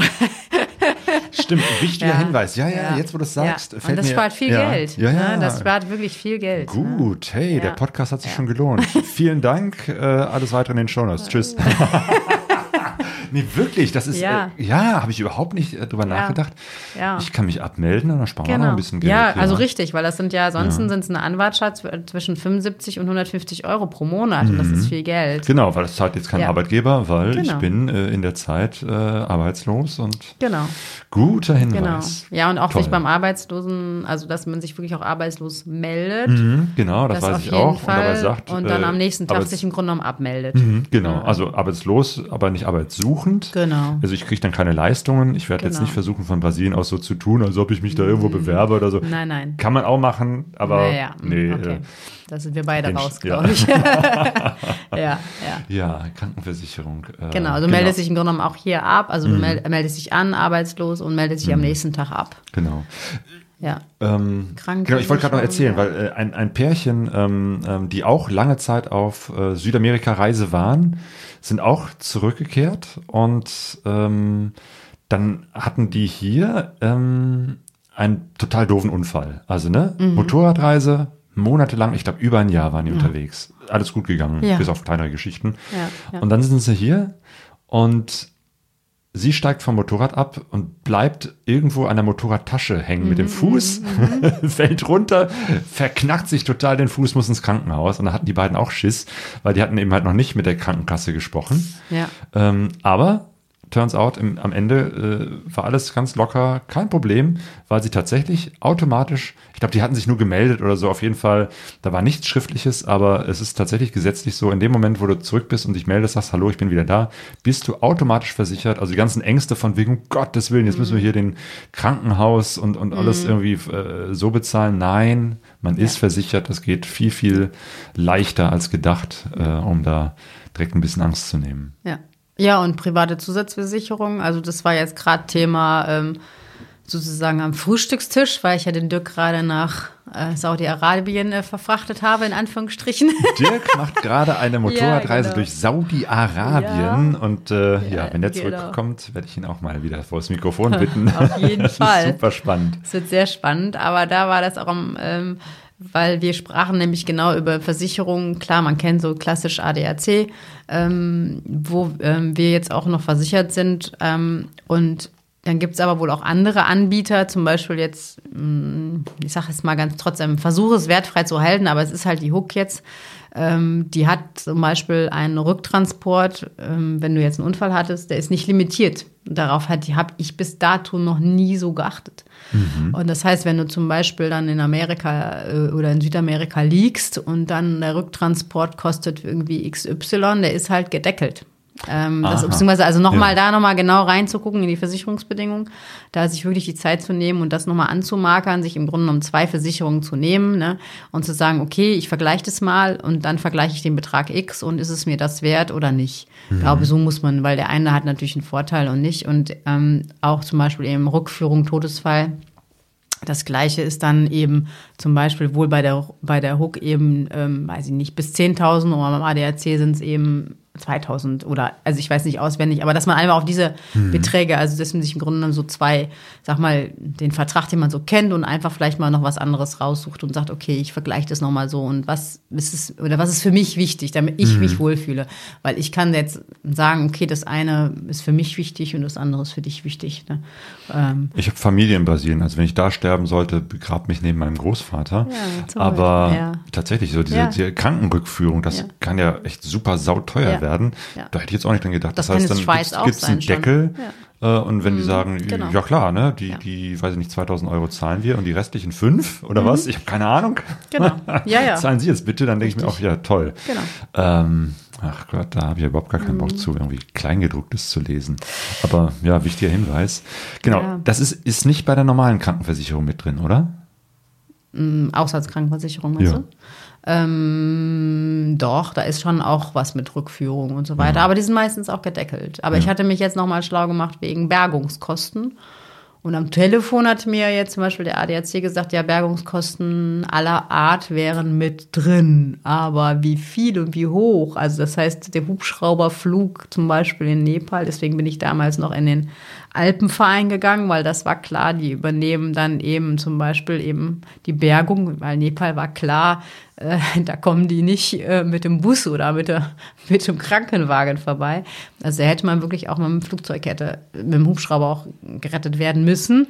Und das zum Beispiel wäre nicht mit drin gewesen damals. Ne? Also dass, dass man da auch nochmal so nochmal, vielleicht auch nochmal nachbohrt und sich das nochmal schriftlich geben lässt, zu sagen, ja, okay, Leute, ihr sagt das jetzt mal eben so schon am Telefon, aber ähm, wie viel ist denn nun wirklich jetzt da drin? Und dann eben das auch vielleicht ein bisschen vom Reiseland aus zu machen oder irgendwas ich halt mache. Zum Beispiel, Ja. wie gesagt, wenn ich in Nepal wandern gehe und irgendeine Berge, wie da, da, da kommt keiner. In Namibia auf der Piste, da könnte immer zur Not noch ein Auto kommen. Ist zwar nicht schön, dann über eine Piste zurücktransportiert zu werden, aber ähm, wenn halt der Flieger vielleicht dann am Ende zu teuer ist oder nicht gedeckelt ist, dann muss man sich halt überlegen, was man will. Ne? Wird man vom Flugzeug abgeholt oder eben muss man doch die Ruppelpiste nehmen. Ne?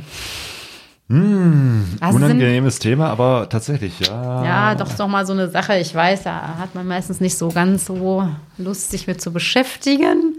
Aber da nochmal das Kleingedruckte zu lesen, das macht schon, macht schon Sinn, gerade wenn man jetzt länger äh, unterwegs ist. Ja. Okay, ich habe wieder was für meine To-Do-Liste. Was steht auf deiner To-Do-Liste noch so drauf? Ähm, ja, aber tatsächlich muss ich nochmal die Impfung, äh, weil meine sind auch relativ, was heißt alt? Ich meine, werden auch mal wieder überprüft, ne? aber zu sagen, okay, habe ich jetzt eher Hepatitis A und B, habe ich zum Beispiel, ne? aber Gelbfieber müsste ich jetzt auch immer nachgucken. Brauche ich Gelbfieber für Brasilien? Ich glaube nicht. Ne? Aber ähm, das müsste man zum Beispiel nochmal machen. Deswegen äh, habe ich jetzt auch von deinem Tipp schon profitiert, dass ich ja an die Uni gehen kann. Im Gesundheitsamt hatte ich so ein bisschen abgespeichert, und aber das ist schon jetzt Uni dann die bessere Adresse, glaube ich auch. Ja. Und auch wenn man wiederkommt, ähm, finde ich das auch immer eine gute Adresse. Zu wissen, ja, ich habe Fieber, war im Malaria-Gebiet, vielleicht dann gerade jetzt so Kenia oder so, dann zu sagen, oh, na, gehe ich doch lieber mal zu einem Facharzt, der auch Ahnung davon hatte, wenn ich halt krank bin. Und ähm, tut das nicht so ab, als, naja, ist ja jetzt nur eine Grippe, sondern zu sagen, hallo, ich war jetzt da und da und ähm, bitte guck doch noch mal ein bisschen anders da drauf. Das ist vielleicht auch nochmal noch mal eine gute Sache. Jo. Ja. Eine gute Freundin äh, von mir hatte, hat sich in Tansania zum Beispiel Malaria eingefangen und ja, hat das jetzt. Zwischendurch, manchmal kriegt sie dann eben halt so ein Fieber. Aber äh, das war auch so eine Geschichte am Anfang nicht erkannt. Und, ja. ähm, Brasilien. Also ich würde grob sagen, im Süden Brasiliens braucht man gar nichts, aber wir wollen auch tatsächlich bis ins Amazonasgebiet äh, äh, fahren. Ähm, wie weit Malaria da ein Thema ist, weiß ich nicht, werde ich mich auch informieren, aber auf jeden Fall gibt es da Mücken. Und äh, ob die jetzt irgendwelche Krankheiten haben oder nicht, sie sind unangenehm, deswegen überlegen wir uns auch, ob wir da irgendwelche Mückennetze mitnimmt. Ach, guck mal, kann ich euch mitnehmen. welche geben? Ich Echt? welche. Das siehst du, Ah, äh, ne, das ist so. Podcasten lohnt sich immer. Auf jeden Fall. Ja, und ich finde auch so eine kleine Börse könnten wir, Ja. fände ich auch nicht Ja. schlecht, weil es sind ja so viele Sachen wie Medikamente. Ja. Ich habe da zum Beispiel noch Malaria-Medikamente. Ich habe auch noch welche aus Namibia, die ich liegen. auch nie nicht gebraucht ja, habe. Genau, also da. Genau, aber Mückennetz, weil ich habe nur so ein Riesennetz, das ich schon seit über zehn Jahren, genau, das habe ich zum ersten Mal 2002, als ich zum ersten Mal nach Kenia gefahren bin, dabei schon gehabt und habe es auf vielen Reisen dabei. Ich habe es auch zwischendurch verliehen und auch wieder zurückbekommen, was ja eher selten ist, aber tatsächlich. Also nur jetzt habe ich für diese Reise gesagt, boah, das ist so ein Riesending. Äh, hab, hast du kleineres? Ja, ich hatte jetzt für Schottland hatte ich äh, so ein Kopfnetz. Ah, Ich habe es da nie benutzt, aber zwischendurch war es schon wegen der Mitche schon ziemlich brutal. Ja. Und ah, oh, dann äh, war das schon, habe ich gedacht, oh, jetzt, äh, entweder jetzt sofort fahren oder du musst jetzt dieses, dieses, dieses, dieses Netz anziehen, weil das sehr, sehr unangenehm ist. Ja, also diese das, Kopfnetze, die ja, ja, so, so, so ein breitkrempiger Hut und darunter dann so äh, das, das Netz, ähm, damit Ja. man das nicht ständig so äh, Ja, Mund nicht- hängen hat. ja, ja, ich Mit dem die Leute so in genau. der Mongolei oder nee, wie, wie, nee, wie heißt es hier? Road of Bones. Da kenne ich das immer her. So die Leute, die dann irgendwie durch Sibirien fahren und dann in Mückengebieten sind, die wohl Mhm. schlimm sind. Ja, ja. Gut, Mückennetz, stimmt, guter Hinweis. Ähm, irgendwelche Medikamente, was nimmst du so als äh, Apotheke mit? Verändert sich auch immer so ein bisschen, aber ich, ähm, also klar, der sta- ständige, also dieses normale Erste-Hilfe-Set, dieses Motorrad-Set von hier von Louis, das finde ich ganz schön. Da ist es, jetzt haben wir natürlich, also jetzt äh, für ähm, Saudi-Arabien natürlich hier die Warnweste rausgeschmissen, so die brauchen wir jetzt nicht in Saudi, brauchte man jetzt nicht in Saudi-Arabien. Aber ähm, dann jetzt zum Beispiel noch ein Antibiotika, ein Breitbandantibiotika gebe ich auf, nehme ich auf jeden Fall immer mit. Ähm, Aber das kriegt man doch nicht ohne Rezept, oder? Nee, aber das kommt dann, kann man schon. Also man kann im Grunde genommen kann dir aber jeder Hausarzt ähm, das dann auf ein Privatrezept schreiben. Ach so. Ne, also ich glaube, wenn man dann mit dem spricht und sagt, hier, ich bin nach in Afrika und äh, ich bräuchte das und das, dann könntest du es dir auch auf ein Privatrezept schreiben Mhm. lassen. Und das kostet ja, das kostet wirklich nicht viel und man hat es dann in der Tasche. Ähm, ich finde total super, diese kleinen Steri-Strips. Das sind, wenn man so eine Platzwunde hat, kann man das einfach über den, über diese Platzwunde äh, drüber machen. Ähm, sind wie so kleine Pflaster, die man heute auch in der, im Krankenhaus verwendet. Also es Ah. wird in Anführungsstrichen kaum noch genäht bei kleinen, kleineren Platzwunden. Wenn natürlich Mhm. was Großes ist, da muss man nähen. Ähm, aber ich finde das eine super erste Hilfe und ich habe es auch schon mal ein, Das zwei Mal ist wie so ein Zimmer- Tuch, das man da so drauflegt? Oder, Nee, wie oder so kleine Pflaster, wie so ganz dünne, ganz dünne Streifen sind. Die Ja. sind so zwei Millimeter breit. Und ähm, die legt man dann, sag mal jetzt mal, einen Schnitt, da hast du einen Schnitt und dann legst du drei von diesen kleinen ähm, Pflästerchen, also wie Pflaster sehen die aus, nur als Streifen legt man dann da drüber und dann klebt es auch richtig die Wunde zusammen. Aha. Steri-Strips heißt Boah, ich die. lerne hier richtig was. Äh, Buchstabier, wie schreibt man das? Steril? ähm, Steri, ich glaube, wenn du Steri und Strip eingibst oder eine Apotheke fragst. Und die gibt es auch wirklich in jeder Apotheke. Steri-Strip. Ich werde das gleich mal googeln und vielleicht äh, in die Shownotes setzen. Ja. Dann Klar, ansonsten, Ja. klar, Ibup- Ibuprofen. Und ich finde, am wichtigsten ist meistens irgendwie nochmal so ein, so ein Nasenspray oder irgendwie so. Erkältung hat man, glaube ich, eher als alles andere weil auf solchen Reisen und Magen-Darm. Für den Rückflug vielleicht mal so eine ähm, Lariam dabei. Das habe ich jetzt auch mal wieder eingesteckt für Lariam? Marokko. Äh, nicht Lariam, Entschuldigung. Ähm, wie heißt es denn jetzt? naja, sowas, was den Magen beruhigt wahrscheinlich, ne? Durchfallmittel. Ja. Nee, ja, das Durchfallmittel. Antidurchfallmittel. Ja. genau, das, das gibt's auch. Antidurchfallmittel. genau. Genau. Also da, da, selbst da nehme ich nicht so viel mit, weil ich mir denke, nee. Mensch, das kriege ich auch in jeder Apotheke. Ja, genau. Ansonsten. Und, genau, Namibia zum Beispiel, äh, als, als wir da, äh, als ich in der, als ich da beruflich unterwegs war mit den jungen Erwachsenen, waren wir auch in einem Dorf. Das war echt am Ende der Welt in Namibia. Wirklich so ein ganz kleines, ärmliches Dorf, wo, wo auch irgendwie die Hälfte der Leute irgendwie betrunken waren, soziale Probleme. Es war echt. ah, Und einer von denen war krank und dann sind wir mit dem zur Krankenstation gegangen und da dachten wir schon, Mist.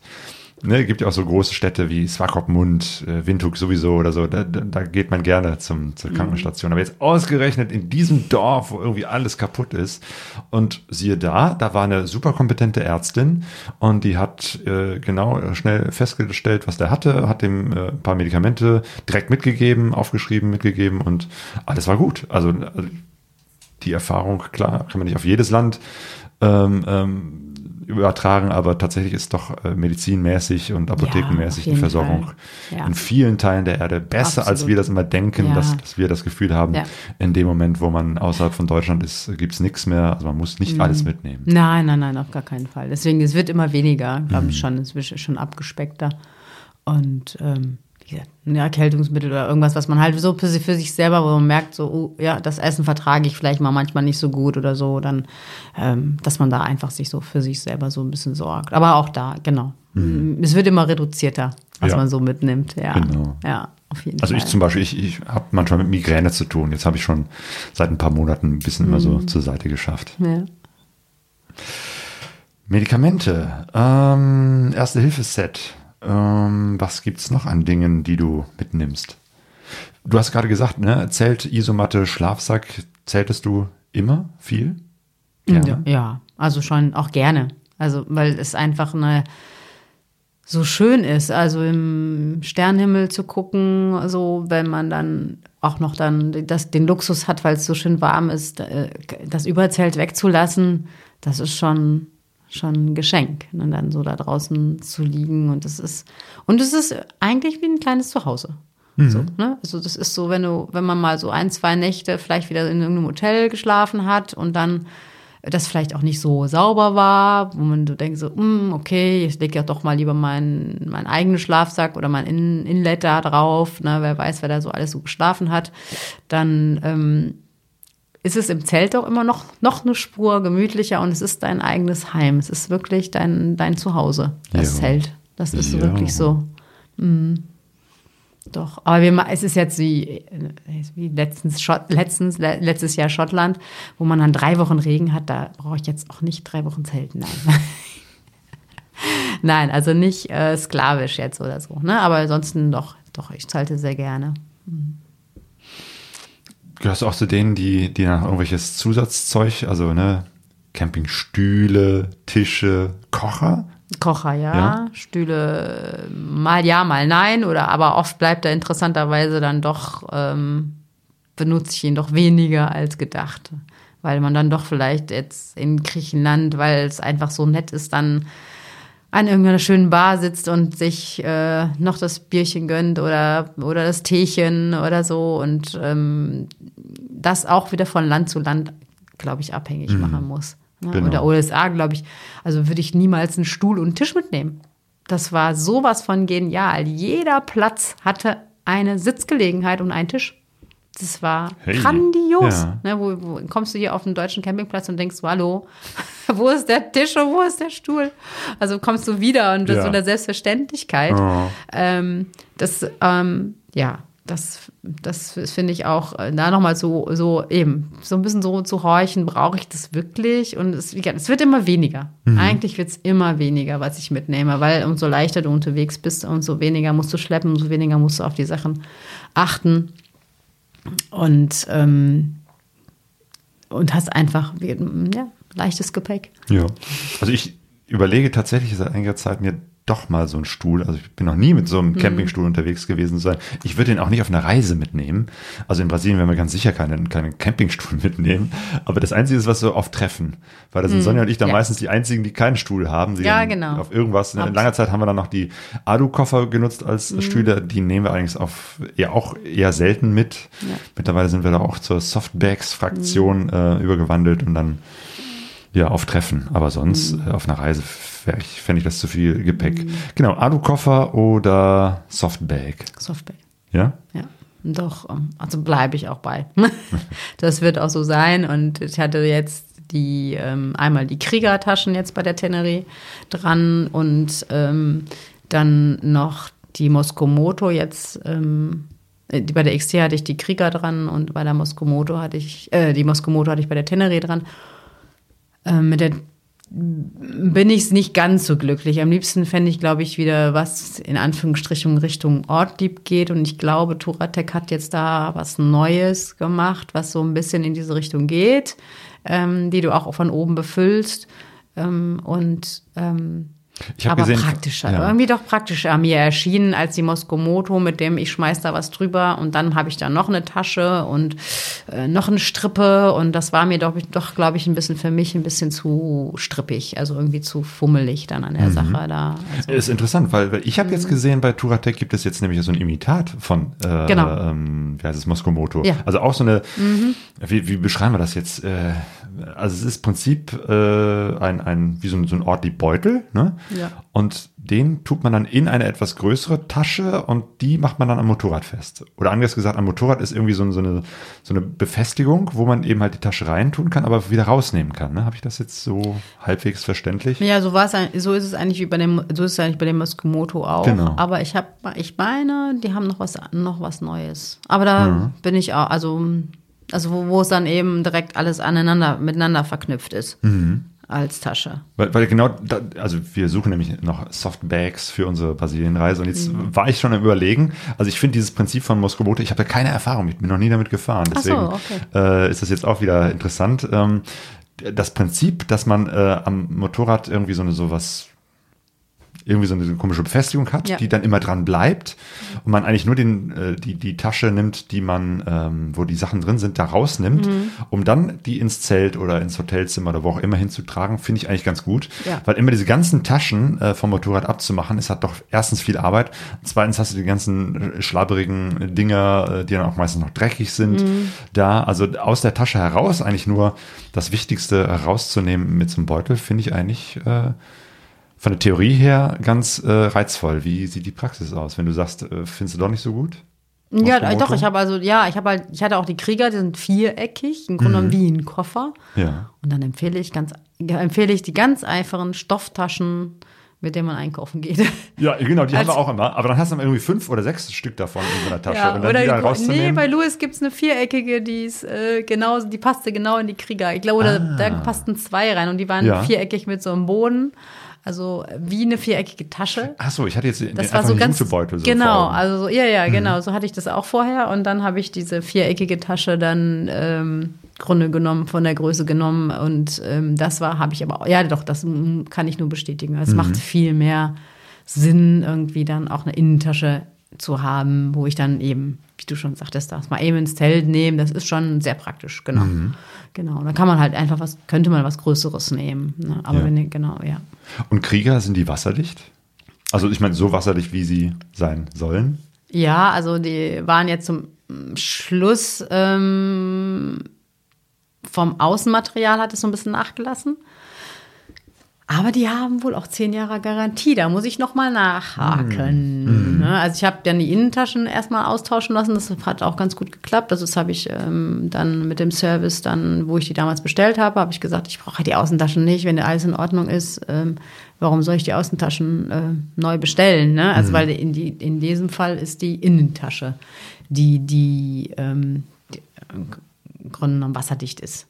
Ah, ja. Also ähm, bei, bei den Kriegern und von außen Und wird die, die- Mhm. halt auch nass. Und das ist so ein bisschen der Nachteil bei der ganzen Geschichte, weil am Ende, glaube ich, drückt das Wasser, weil, ne, wenn es jetzt, ne, wie jetzt in Schottland oder jetzt Brasilien, wird es vielleicht auch mal tagelang regnen. Auf jeden Fall. Ne? Spätestens oben im Norden, im Amazonasgebiet, Ja, ist Regenwald, dann- Mhm. heißt nicht nur so. Ja, dann würde ich vielleicht doch lieber auf die klassischen, in Anführungsstrichen, Ortlieb-Taschen, irgendwas, was dann von außen wirklich wie so eine Plane, also was ganz, ganz, ganz fest ist, Mhm. doch eher empfehlen, gerade wenn es so, wenn es so nass ist. Ne, da würde ich auch eher auf diese Geschichte gehen. Mhm. Genau, zurzeit fahren sollen ja nicht mit Ortliebtaschen äh, Mhm. Ja. durch die Gegend ähm, und die sind einfach wasserdicht. Die sind Ja. sehr einfach. Da ist, Ja. was ich schade finde, ist so, da ist nichts mehr dran, um noch irgendwie von außen noch was dran zu tüdeln oder so, Genau, ja. sondern die sind sehr einfach, aber wasserdicht und sehr robust. Mhm. Nur einen richtigen Sturz auf Asphalt. Dann gehen auch Löcher rein, aber ich glaube, Ja, das das, hält in haben wir auch mit der, genau, haben wir auch mit den Koffern das Gleiche. Die verbiegen dann und haben, müssen wieder zurechtgedengelt werden und sind dann auch und können auch undicht sein. Also, Mhm. also jedes System hat so seine Vor- und Nachteile. und Man muss selber für sich gucken, was ist praktisch und ähm, ja, und wenn es geht, halt mal vorher zu Hause ausprobieren und mal zu gucken, wo, wo sind die Schwächen und wo kann ich vielleicht noch was ändern oder dran basteln oder sagen, okay, da mache ich, habe ich ein Täschchen, was ich noch brauche. Ja. was ziehst du an auf Reisen? Was ziehe ich an? Ähm, zurzeit habe ich immer noch eine Touratec ähm, Motorradhose, also wirklich klassisch ähm, Motorradklamotten. Also Jo. jetzt nicht irgendwie so eine, also keine Wachskottenjacke mehr, Also nicht mehr Barber. keine Barber Wachsjacke, äh, auch nicht irgendwie eine moderne Lederjacke, weil sieht cool aus. Nee, das muss praktisch sein. Ne? Also, also, beziehungsweise einfach auch robust sein und das sind normal ähm, die Standardmarken, auch, auch von anderen Firmen, ja, ähm, auch eben, wie gesagt, robust und äh, muss, der Reißverschluss muss anständig funktionieren, weil das kann nicht dann, wenn man auch länger unterwegs ist, dann ist ja auch teuer. Ne? Also dann irgendwie äh, ständig soll sich neue Klamotten kaufen, ähm, das wäre jetzt auch nicht in meinem Sinne und auch nicht im Sinne der Nachhaltigkeit. Da halte ich schon äh, auch davon, deine Sachen da auch gern, da trage ich auch gerne auf. ja. Helm ist ja auch so eine Geschichte. Natürlich wahrscheinlich auch so ein bisschen Persönlichkeits- und Geschmackssache, ob man Ja. jetzt den, den klassischen äh, Helm oder irgendwie so, äh, wie heißt es, so, ein- so ein Klapphelm. Klapphelm. Ja, Klapphelm liebe ich. Ja? Na gut, ich habe ja noch eine Brille, Ja. kommt noch dazu, also deswegen liebe ich die wahrscheinlich noch mehr. Mhm. Aber es ist immer wieder ein Kommunikationsmittel, ähm, ein großartiges äh, Sache, weil du klappst es, du hältst irgendwo am Straßenrand, klappst es hoch ähm, und bist sofort im Geschehen oder ähm, es ist eine komische Situation und du merkst irgendwie, äh, egal wo du bist oder in einem Dorf, tuckerst du durch, machst eben den Helm auf, lächelst und äh, schon ist alles entspannter. Ja, das ist, das macht schon viel aus. Doch. Also deswegen ähm, liebe ich den Klapphelm, auch wenn er so seine, manchmal einfach vielleicht nicht ganz so cool aussieht wie so ein Enduro-Helm. Ja, aber das ist schon eine ganz feine, also ein Klapphelm ist schon eine ganz tolle Sache. Und natürlich eine, also Sprechanlage ist auch einfach großartig, wenn man fotografiert. Nicht, äh, wobei nicht nur, wenn man fotografiert, aber ähm, wenn ich von A nach B fahre oder eben eine große Stadt fahre oder auch eine kleine Stadt, mal sich so kurz abzustimmen und sagen so, oh, das ist, aber guck mal, da ist so ein super nettes Café, sollen wir da eben anhalten? Ich bin ausgehungert oder ähm, es gehen, die Kommunikation geht schon schneller und man muss ja nicht den ganzen Tag darüber quatschen. Ne? Also das denken ja immer viele. nee, muss ich Du nicht. musst quatschen. Ja, genau. Nee, muss ich nicht. Ne? Aber stimmt, Fotografie ist natürlich bei euch ein Thema, ne? weil äh, Ja. Dirk ja professionell fotografiert. Ja. Bist du dann oft auf den Fotos drauf, dass er dir dann sagt, jetzt fahr mal Mhm. bitte da vorne hin und umdrehen und äh, nee, noch nicht, ich bin, mein, meine Kamera ist noch nicht so weit, Achtung, warte, jetzt kannst du losfahren. Ungefähr so, ja. Auf den Punkt gebracht. Bitte nochmal wenden. Ah nee, warte noch. Aber das ist natürlich ganz großartig. Also ich habe es immer wieder gemerkt, wenn irgendwas mit der Sprechanlage war äh, und du hast sie nicht an dem Tag, ne, dann äh, ist es so, du, du vermisst sie dann irgendwann wirklich, ne? Weil es ist so toll, dann zu sagen, ach, warte mal eben, weil ich stehe dann im Grunde genommen außerhalb ähm, entweder der Sicht, ne? Also ähm, ich sehe ihn dann manchmal nicht mehr, ähm, weil er relativ weit oben, von von oben fotografiert oder mit der Drohne fotografiert. Ähm, Ach so, das heißt, äh, aber hat er dann beim Fotografieren auch den Helm immer an? Ja, also das hat er manchmal auch. Also ja, er hat manchmal, also das ist, äh, entweder setzt er sich dann nochmal eben auf und, also Walkie-Talkie haben wir eigentlich nie gemacht. Ja. Nee. Weil das, Ja. das ist so meine Erfahrung. Also Sonja und ich, wir, wir nutzen keine Sprechanlage. Wir hatten mal eine damals gesponsert für unsere Sumatra-Reise ähm, mit der Erfahrung, dass äh, Sonja einen Sturz hatte und da wäre es eigentlich gut gewesen, weil ich fuhr dann und fuhr immer weiter. Ich war vorne, sie ist hinten irgendwo gestürzt, ich habe es nicht mitbekommen und hat dann immer wieder so nach ihr gefragt äh, durch die Anlage und sie hat natürlich äh, den Helm ausgezogen und zack war nichts mehr mit Unterhaltung so und Ja. Okay, also Nee, aber Dafür ist dann wahrscheinlich der Klapphelm gut, weil dann kannst du den hochklappen, hast immer noch das Mikrofon und kannst aber Genau. hast auch das Gesicht frei, um dann zu fotografieren. Genau. Weil mit einem normalen Helm, damals hatten wir noch keine Klapphelme. Also so normale Stimmt, ich habe schon so in Integralhelme. Klapphelm-Mentalität Ja, gedacht ja, weil jetzt gerade. Integralhelm ist ja so, Ja, du ja. ziehst ihn ja sofort immer aus. Ich bin Nee. Mhm. auch so ein Mensch, sofort immer Helm ausziehen, aber dann klappt die Kommunikation auch nicht mehr. Ja, ja, ja, ja, ja, genau. Okay, also Klapphelm und Kommunikationsding Mhm. ist, ist natürlich eine Kombination, die geht. Also Crosshelm, äh, Adventure-Helm, so etwas ist nicht dein Ding. Ja, habe ich auch schon mal gehabt, aber ich hatte auch schon mal so einen so einen Helm und das, der ist auch schön leicht. Der ist natürlich viel leichter als ein, äh, so ein Klapphelm, definitiv.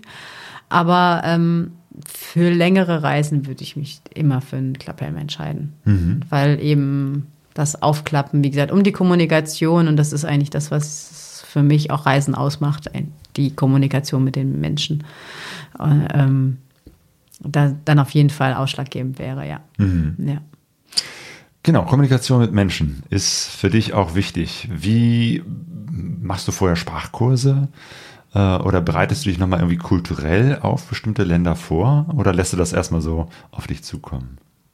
Nee, also das, ja, also die Sprache, das ist nicht so, finde ich schwierig auch. Also für mich ist das zu lernen, dauert einfach ewig lange.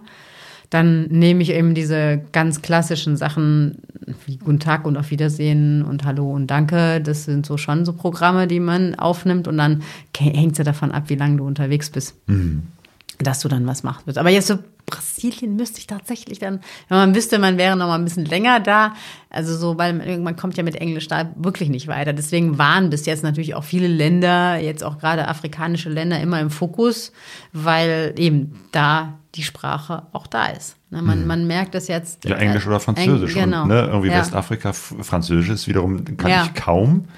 Das wäre für mich wieder schwierig mit Mhm. Fran- Französisch. Ja, ja, genau. Das ist aber dann, das macht dann alles, ich finde, es ist immer, es verliert so viel, wenn man die Sprache nicht kann, weil man hat, ähm, ja, man kann nicht handeln, man kann keinen Witz machen und deswegen sind vielleicht uns auch die, liegen uns die auch Namibia, Südafrika, diese Länder auch natürlich auch sehr, sehr nah oder Kenia, weil wir dann eben Englisch sprechen können. Und dann, äh, deswegen ist es so viel einfacher. Ja. Und ja, ich würde es natürlich jedem empfehlen, auf jeden Fall was Ja. zu machen. Man kann aber auch, wenn man jetzt länger unterwegs ist, wenn man sagt, okay, ich habe jetzt ein halbes Jahr, ganz entspannt, man reist irgendwo an, lässt was auch immer, jetzt ein Motorrad mitkommen oder sonst was auch und macht dann gleichzeitig einen Sprachkurs vor Ort. Ich glaube, das macht auch viel, viel Sinn. Mhm. Und zwar ein bisschen hier so basic zu machen, aber viele wissen ja, dass wie konsequent bin ich da, ja. gibt bestimmt Leute, die ja ganz vorbildlich sind.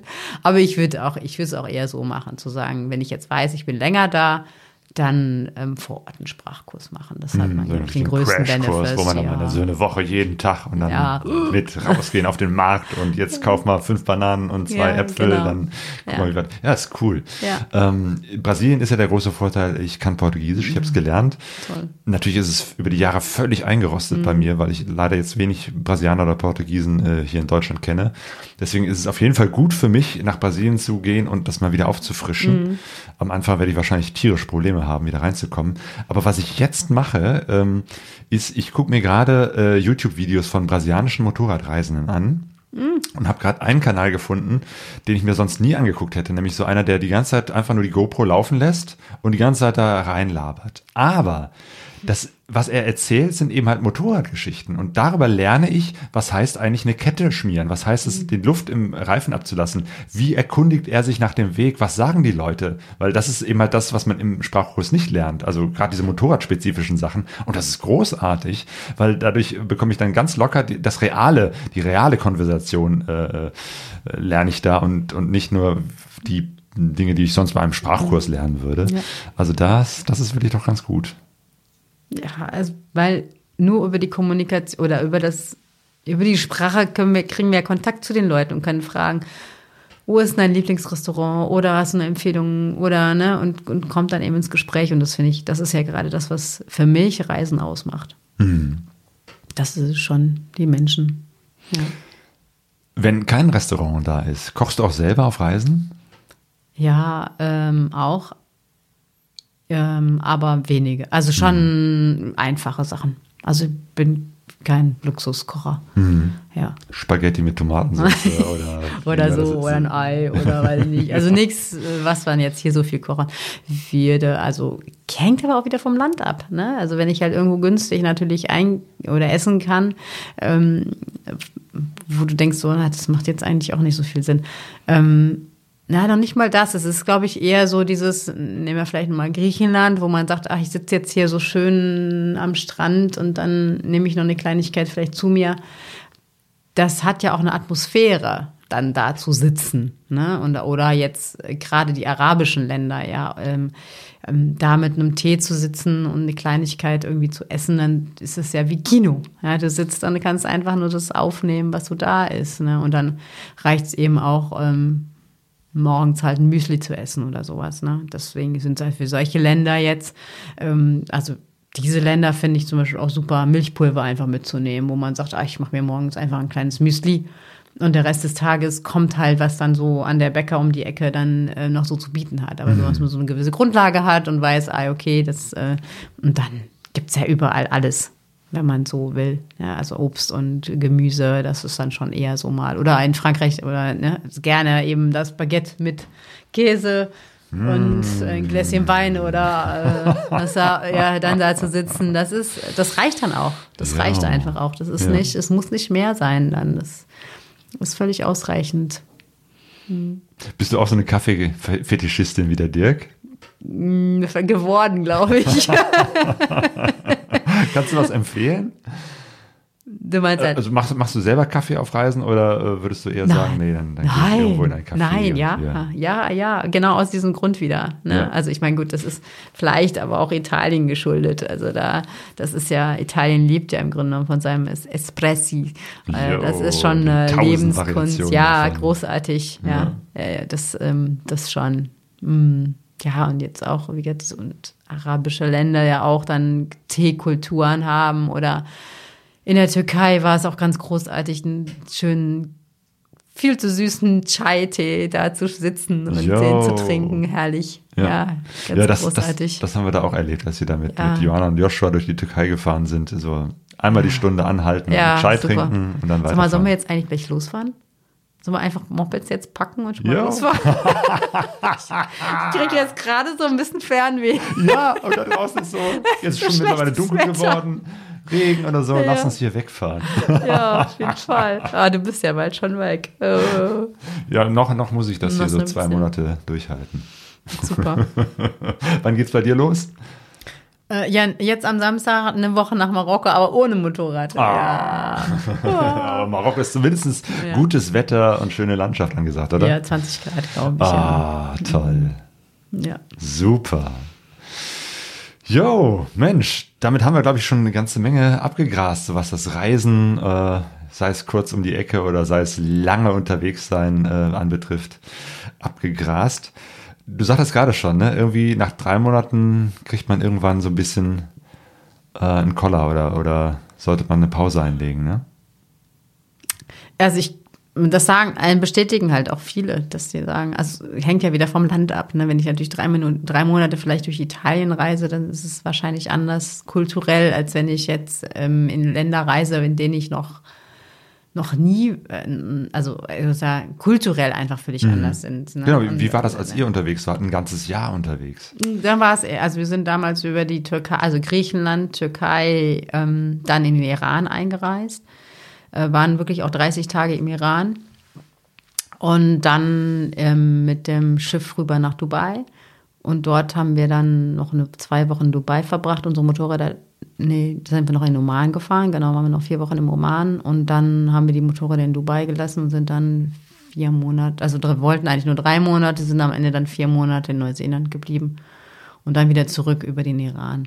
Und da war das also genau so, dass wir dann nach diesem Ankommen in Neuseeland war plötzlich wieder so Kulturschock, Europa in Anführungsstrichen in klein. So erstmal, okay, gut, ihr wirst so nicht angequatscht, ihr wisst irgendwie, ne? Also es war völlig anders. Da war in Anführungsstrichen nur Natur genießen, was natürlich auch ganz toll war. Also Neuseeland ist auch ein wunderschönes Land. Ähm, aber es war halt nicht so dieser ständige ähm, Einfluss und ähm, mit Auseinandersetzung mit Religion und äh, ähm, ja, es war einfach schon abgemildert und da war, hat dann so die Verarbeitung stattgefunden, definitiv ähm, von den ersten drei, vier Monaten, also die wir da eben wieder durch die drei Monate dann durch die Türkei, Iran. Iran war natürlich auch sehr fordernd am Anfang, war für mich auch das erste Mal so eine große Reise und dann auch mit dem Kopftuch und das alles, das war schon sehr herausfordernd. Ähm, und das wurde dann schon so in, in, Neuseeland so ein bisschen in Anführungsstrichen so verarbeitet. wo wir dann auch oft gedacht haben, Mensch, jetzt mit irgendwie so ein paar Leuten zusammensitzen und äh, das alles so erzählen, das hat uns damals gefehlt, ja. Hm. Das, also, das haben wir so gemerkt, so, ach, jetzt, ach, das wäre schon schön. Also ja. zwischendurch mal eine Pause nach ja. ein paar Monaten ist gut. Ja, ich glaube ja. schon. Das ist mal machen einen, ich glaube, dass das auch Sinn macht, dann so, so zum, wenn man so merkt, ach ja, jetzt brauche ich mal eine Pause, warum gehe ich dann nicht mal eine Woche in ein Hostel? Ich kann ja auch äh, für Kostologie zum Beispiel auch ähm, oft arbeiten. Wenn es halt eben vom Budget schwierig her wird, dann zu sagen, oh, dann arbeite ich halt für euch und ähm, ich kriege hier ein Bett umsonst und, und das Essen umsonst. Und damit kann man auch viel Geld wieder ähm, sparen, also mhm. oder beziehungsweise sagen, okay, dann ähm, es ist halt nicht so teuer. Ja. Das finde ich auch eine gute, gute Möglichkeit. Und du lernst ja trotzdem das Land kennen und die Leute und noch ein bisschen intensiver vielleicht. Ja. Ja. ja. Genau, um es intensiv kennenzulernen, ein mhm. Land ist auch gut, mal äh, irgendwo zu bleiben, mhm. um da etwas tiefer eintauchen zu können. Ja, das denke ich auch. Ja. Gab es irgendeine Negativerfahrung, wo du zwischendurch mal gesagt hast, ach nee, das mit dem Reisen lasse ich lieber sein? Nee, ich glaube nicht. Nicht wirklich. Also mit dem Reisen lasse ich lieber sein, eher nicht. Ich glaube schon, dass man immer so mal so über seine wie, persönliche Komfortzone schon kommt. Also man tastet sich da schon immer wieder ran. Egal, ob es jetzt äh, vielleicht von den Kilometern her ist, dass man zu sehr weit fährt oder dass man wieder merkt, wie jetzt in Portugal, dass man eben, man spricht ja kein Portugiesisch und denkt so, ah, hm, das ist jetzt irgendwie doof. Ne? Ich komme nicht so wirklich in Kontakt mit den Leuten. Und, und man kann eben dann beim Bäcker, äh, sagt er halt dreimal irgendwie ein Wort und du kannst es nicht und weißt es nicht. Das ist dann auch wieder, wo du denkst, ah, da, kann, da müsstest du beim nächsten Mal dran. Und das ist dann, mm, äh, das nimmt man einfach so mit, vielleicht wieder für die nächste Reise, für die nächste Erfahrung. Aber ähm, nein, ansonsten halt der klassische Durchfall oder sonst was, was man halt mal so hat. Ähm, da war zum Glück auch nie was Ernstes. Ich hatte auch nie, schnell auf Holz klopfen, nie einen ernsthaften Sturz oder sowas. Das, und auch nie wirklich krank, außer, wie gesagt, mal ähm, ja, von auch hier, Ende der Reise dann äh, in der Türkei, so mal in Istanbul, wo ich dann wirklich richtig Durchfall, Unterbrechen hatte, wo Dirk gesagt hat, so, jetzt gehen wir mal ins Krankenhaus. So, aber lass dir mal einen Tropf geben. Ich so, okay, gut, wenn du das meinst. Ähm, nee, aber das war das einzige Mal, muss ich sagen, muss ich echt toi, toi, toi, äh, nie, äh, nie Probleme gehabt, eigentlich so. Hey. Motorradreisen, wenn du das so hörst, gibt es da für dich so eine Szene, wo du denkst, oh, das ist so geil, das ist das Schöne am Motorradfahren, irgendwie so, so ein Bild vor Augen? Das ist spannend. Das ist immer dann, wenn ich, wenn es dunkel wird, also wie jetzt im Winter, dann muss ich immer als aller, allererstes an den Iran denken, weil wir da ganz viel im Dunkeln gefahren, also im Abend immer gefahren, weil wir es eigentlich gar nicht wollten. Aber es war halt äh, November dann mittlerweile und dann war es dann 4 Uhr und dann wird es halt irgendwann dunkel um 4 Uhr. Hörst du dann meistens dann, du willst ja, du musst ja irgendwie 30 Tage sind ja jetzt auch nicht so lang. Ne? Wir musst ja irgendwie ein bisschen vorwärts kommen. Da sind wir ganz oft auch mal so im Dunkeln auch mal so gefahren und sah man immer so diese Lichter, die so irgendwie durch irgendwelche Häuser waberten. Ähm, das ist ganz spannend. Dieses, dieses Bild poppt dann ganz oft auf, wenn es dann hier irgendwie jetzt so hier Winter wird das finde ich auch immer ganz interessant. Dass, du hast es ja gerade gesagt, es ist 20 Jahre her. Ich, Wahnsinn. Und ich habe nämlich letztens noch dran gedacht, da manchmal, boah, es ist hier so ein bisschen wie jetzt hier so auf Reise. Und dann hat man so ein ganz wohliges Gefühl, weil ich hatte mich nie unwohl gefühlt. Mhm. Ne?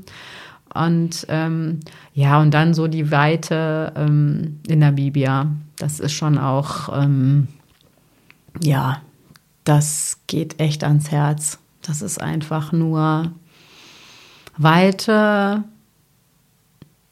ja, Freiheit finde ich immer so ein bisschen ein schwieriges Wort, aber was das so angeht, aber es ist, es ist vielleicht, vielleicht ist es auch dieses, dieses Wort Freiheit. Ähm, aber es ist ja, glaube ich, mehr dieses Weite, dieses Stille. Ansonsten ist es halt keine Leute. Du kannst so weit blicken. Das ist schon grandios. Das ist Motorradfahren und das ist, ähm, ja, ein tolles Leben. Jo. Ja, das ist es wirklich. als, als Lebensqualität. Mhm. Diana, ganz herzlichen Dank für diese Motorradgeschichten, Szenen, die vielen ganz praktischen Tipps. Ich habe für mich auch was gelernt. Ich muss mich noch um meine Versicherung kümmern und um Steri-Strips. und äh, am Ende der Brasilienreise telefonieren wir nochmal, ob äh, du, ob ihr nicht vielleicht ein paar Motorräder im Norden Brasiliens haben wollt. Ja, auf jeden Fall. ja, vielen Dank für das schöne Gespräch. Jo. Und äh, ja, ich freue mich schon, dass du bald auf Reisen gehst. Also ich freue mich immer auch für, auch für jeden, ähm, der in diesem Jahr auf Reisen geht und größere Sachen macht, weil er mit ganz tollen Geschichten wiederkommt. Und ähm, selbst wenn ich jetzt dieses Jahr vielleicht nur kleine Sachen mache, freut mich das immer sehr, wenn für jeden, der losfährt und ich kann das nur jedem empfehlen. Ähm, ja, bereist die Welt, es ist großartig, es macht ganz viel Spaß. Wer mehr von Diana lesen will oder sehen will, äh, man findet dich auf Instagram. Und du bist demnächst auch nochmal live äh, am Bodensee, war das, ne? Ja, am Bodensee ist nochmal eine Motorradmesse. Und die Karin Birgel hat nochmal die Damenwelt zusammengetrommelt, dass man doch das eine oder andere, ja, sich zeigt, ne? Also dass sich auch Frauen zeigen, dass es, äh, dass wir Motorrad fahren und dass, ähm, dass es ein tolles Hobby ist und das auch an ja einfach weitergibt. Ja? Ob es nur Männlein oder Weiblein ist, ist äh, aber das auch nochmal noch mal so zu bestärken und bekräftigen, Genau. Das soll Motorrad, Sinn. Ja. ja, Motorradmesse 27. 28. Januar am Bodensee. Das und die Steri-Strips und deinen Instagram-Account verlinke ich auf pegasoreise.de. Bis dahin, vielen Dank für die Aufmerksamkeit und gute Reise.